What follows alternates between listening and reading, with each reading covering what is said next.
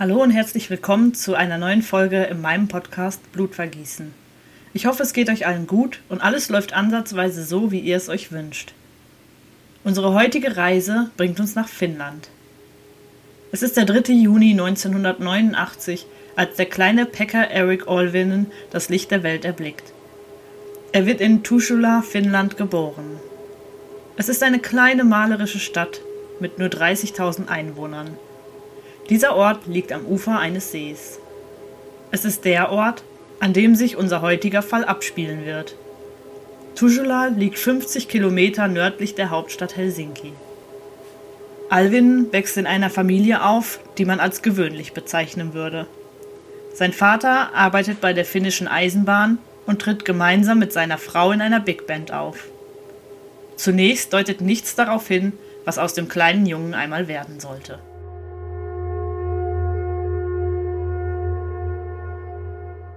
Wir springen in das Jahr 2007. Der blondhaarige Teenager ist mittlerweile 18 Jahre alt.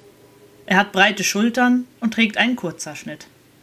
Pekka Erik ist zu einem psychisch auffälligen, einsamen jungen Mann herangewachsen. Er ist von Nazi- und stalinistischen Ideologien fasziniert. Er sieht es als seine Aufgabe an, die menschliche Rasse von den Fehlern der natürlichen Auslese zu befreien. Alvin nutzt oft die Internetplattform YouTube, um sich auszudrücken. Er hat zunächst einen Account unter dem Namen Natural Selector 89. Dort veröffentlicht er mehrere Blogs und Videos. Er selbst nannte sie das Manifest eines natürlichen Auswählers. Nachdem er dort diverse Videos online gestellt hat, in denen er gegen die Gesellschaft wettert und betont, dass er nicht mehr Teil von dieser sein wolle, sperrte die Plattform seinen Account. Alvin hatte sich in seinen Videos immer sehr stark selbst profiliert. Er hatte in diesen angekündigt, Menschen töten zu wollen. Außerdem schrieb er einmal in einem Blog, ich kann nicht sagen, dass ich derselben Rasse wie diese elende, arrogante und egoistische Menschheit angehöre. Nein, ich habe mich einen Schritt höher entwickelt. Die Sperrung seines Accounts hielt ihn nicht davon ab, weitere Videos hochzuladen. Er erstellte einen neuen Account unter dem Namen Sturmgeist89. Dort bezeichnete er sich als finnischen Mann, der bereit ist, für seine Sache zu sterben. Auf diesem Account sollte auch sein letztes Video laufen.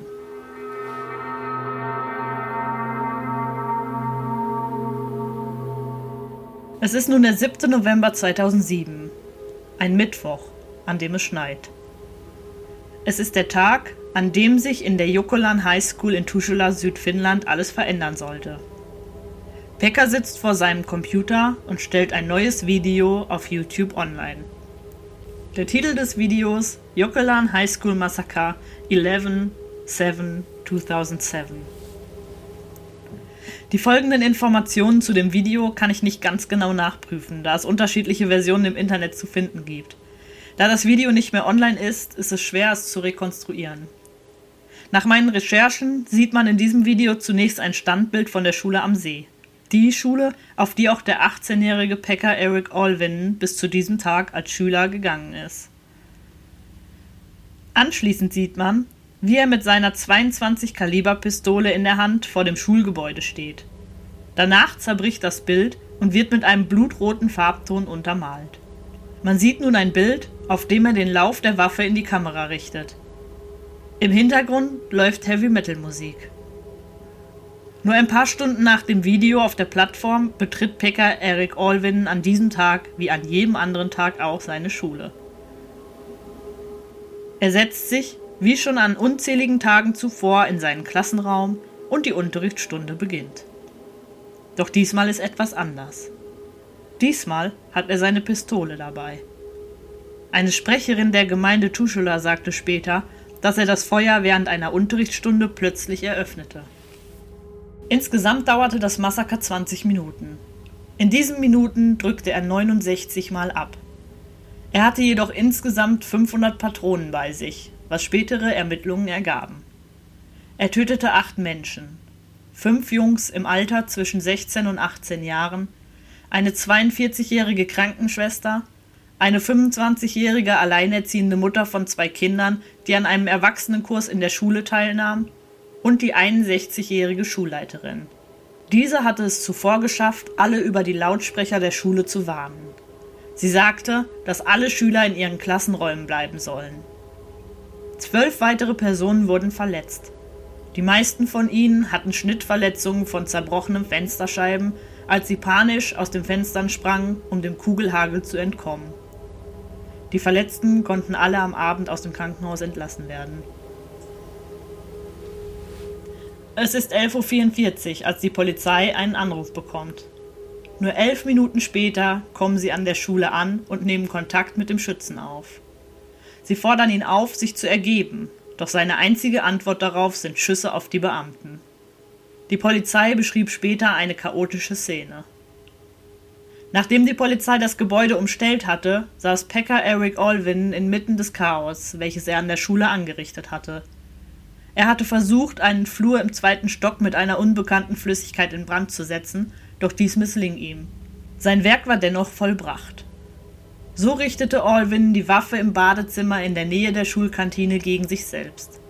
Zunächst überlebte er seinen Kopfschuss, doch er verstarb am späten Mittwochabend um 22.14 Uhr an seinen schweren Kopfverletzungen im Krankenhaus. Für die 22 Kaliber Pistole hatte Olvin am 19. Oktober 2007, also nur wenige Tage vor der Tat, eine Lizenz erhalten. Sein Vorstrafenregister war sauber. Er war Mitglied im Schützenverein. Später durchsuchten die Ermittler sein Zuhause. Dort fanden sie keine weiteren Waffen. Bis YouTube das letzte Video über das Massaker von Alvin löschte, hatten es bereits ungefähr 200.000 Menschen gesehen. Seine Mitschüler wussten von seinen Online-Aktivitäten. 2007 gab es sogar Gerüchte, dass er einen Sprengstoffanschlag planen würde. Doch diese wurden nicht ernst genug genommen, genauso wie eine Warnung eines anderen YouTubers.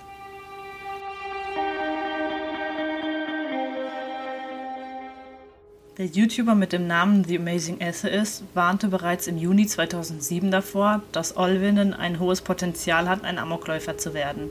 Er verwies auf sozialdarwinistische und die Columbine-Täter verherrlichenden Inhalte in den Videos von Olvin.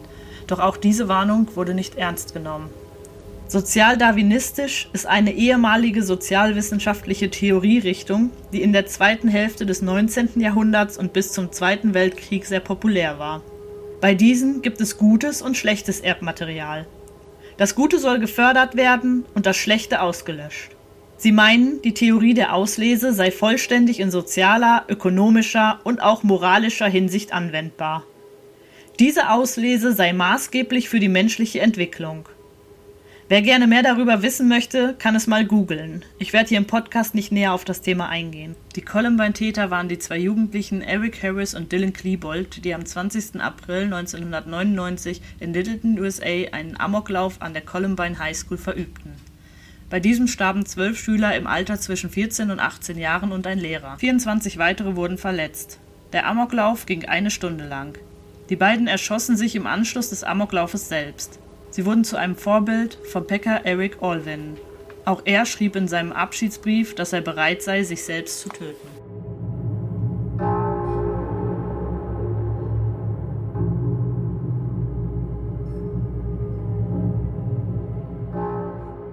Außerdem wurden Männer wie Jeffrey Dahmer, der sich auf schwule Männer konzentrierte, und Theodor Kaczynski, er war ein US-amerikanischer Regierungsgegner und wurde als Unabomber bekannt, auf seinem Profil gefeatured. Auf seinem Profil Sturmgeist 89 bezeichnete Alvin sich selbst als sozialen Darwinisten, der alle eliminieren würde, die er für ungeeignet hielt. Er hatte wohl angeblich auch auf anderen Websites verwirrte Dinge veröffentlicht. Er schrieb dort zum Beispiel Tod und Töten sind keine Tragödie. Nicht alle menschlichen Leben sind wichtig oder es wert, gerettet zu werden. Er schrieb außerdem, dass er ganz allein handle und nur er allein für seine Taten verantwortlich sei. Außerdem schrieb er, das ist mein Krieg. Ein Mann führt Krieg gegen die Menschheit, Regierung und schwachköpfige Massen der Welt. Auf seinem Profil hat er ein Video mit dem Titel Die Menschheit wird überbewertet geteilt. Dieses Video beginnt mit dem Bild eines übergewichtigen Mannes. Auf seinen Videos sieht man oft ihn selbst. Er trägt auf diesen häufig seine 22 Kaliber Pistole bei sich. Diese scheint er Catherine zu nennen. Der Titel eines hierzu passenden Videos lautet Mein Gewehr und ich, Catherine, 22 LR Halbautomatik Sig Sauer Mosquito. Ich liebe sie. Das Filmmaterial zeigt einen jungen Mann, der die Waffe direkt auf die Kamera richtet.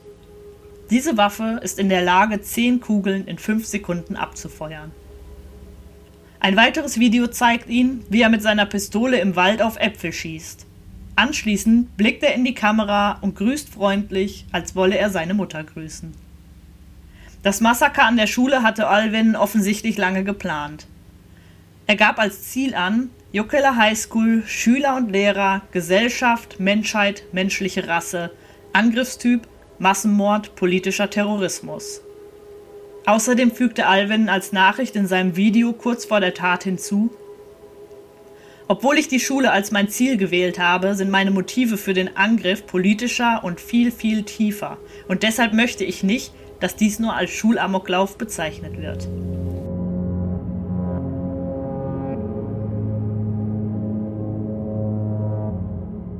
Spätere polizeiliche Ermittlungen ergaben, dass Pekka Eric Alvin ein jahrelanges Mobbing-Opfer an seiner Schule war.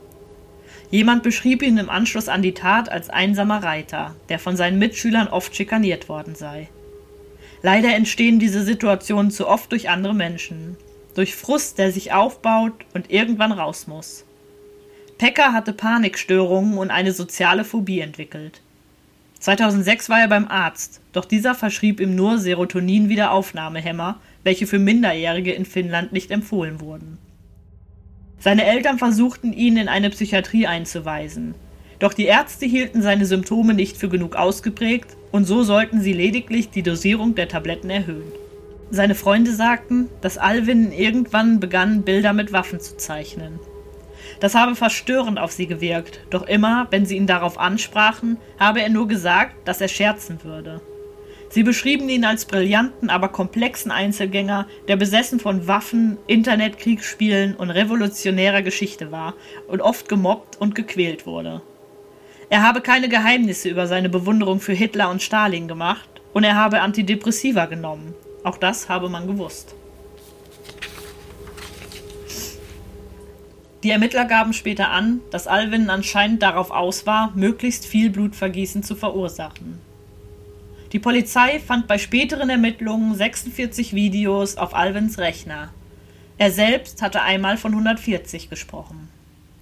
Sein letztes Video und die Tat erinnern an ein Video von Chong Hui Sho, ich hoffe, ich habe das jetzt richtig ausgesprochen, der am 16. April 2007 den tödlichsten Schulamoklauf in Amerika verübte. Er tötete 32 Menschen und verletzte viele weitere.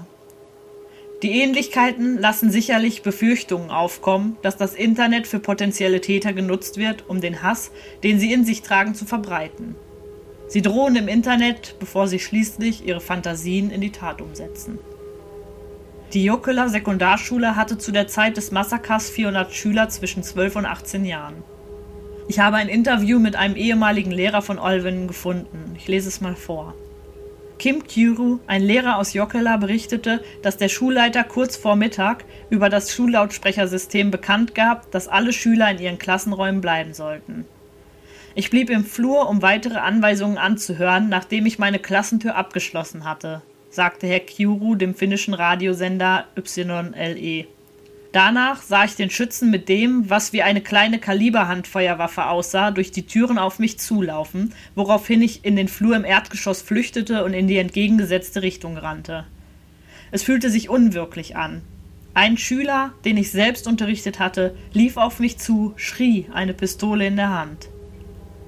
Herr Kyuru sagte, er habe beim Verlassen des Gebäudes den leblosen Körper einer Frau gesehen. Er sagte dann seinen Schülern, dass sie aus den Fenstern springen sollen, und all seine Schüler wurden gerettet. Ein Polizist berichtete später, dass alle Opfer. Nee, das war der Zeitungsbericht. Ein Polizist berichtete später, dass alle Opfer mehrfach erschossen worden waren. Sie fanden im Anschluss an die Tat heraus, dass Alvin seine Opfer willkürlich ausgewählt haben muss. Ein Kriminaldirektor sagte später, es gibt nichts, was ihn mit den Opfern verbindet außer dass sie dieselbe Schule besucht haben. Nach der Tat wurden am Donnerstag, Also einen Tag später Kränze und Kerzen auf dem Gelände der Schule in Tuschula von mehreren trauernden Schülern niedergelegt. Zu dieser Zeit war die Schule noch von der Polizei und Soldaten abgeriegelt, um den Forensikern zu ermöglichen, den Vorfall zu rekonstruieren. Ein nationaler Trauertag wurde abgehalten. Die Fahnen wehten einen Tag nach der Tat auf Halbmast. Die örtlichen Bildungsbehörden haben ein Krisenzentrum in einer Kirche in der Nähe eingerichtet, um den Betroffenen zu helfen. Es ist wohl eine Geschichte, die sie ihr Leben lang mit sich tragen werden. Die Jokela Schule blieb für den Rest der Woche geschlossen. Andere Schulen in Tuschula, dem Ort, an dem der Amoklauf stattfand, öffneten wie gewohnt. Es wurde ein Gedenkgottesdienst im Helsinkiner Dom abgehalten. Dort rief der Präsident Taja Halonen die Finnen dazu auf, miteinander an einem Tag der Trauer für das Land zu unterstützen. Nach diesem Tag wurde von der finnischen Regierung eine Notfallsitzung abgehalten, um die Verschärfung der Sicherheitsmaßnahmen an Schulen zu überprüfen. Finnland hat sonst eine niedrige Gewaltrate und das, obwohl der Waffenbesitz in Finnland an weltweit dritter Stelle steht. Nach den USA und Jemen. Laut einer Studie des Graduate Institute of International Studies in Genf besitzen etwa 56 Prozent der Finnen eine Schusswaffe. Das Mindestalter für die Beantragung einer Waffenlizenz in Finnland beträgt 15 Jahre. Voraussetzung ist, dass man in einem Schützenverein sein muss. Der Ministerpräsident Matti van Hanen nannte den Vorfall eine große Tragödie. Er sagte, dies ist ein furchtbarer Tag. Die Schießerei hat das Sicherheitsgefühl in der Gesellschaft tief erschüttert. Niemand hat mit solchen Dingen gerechnet.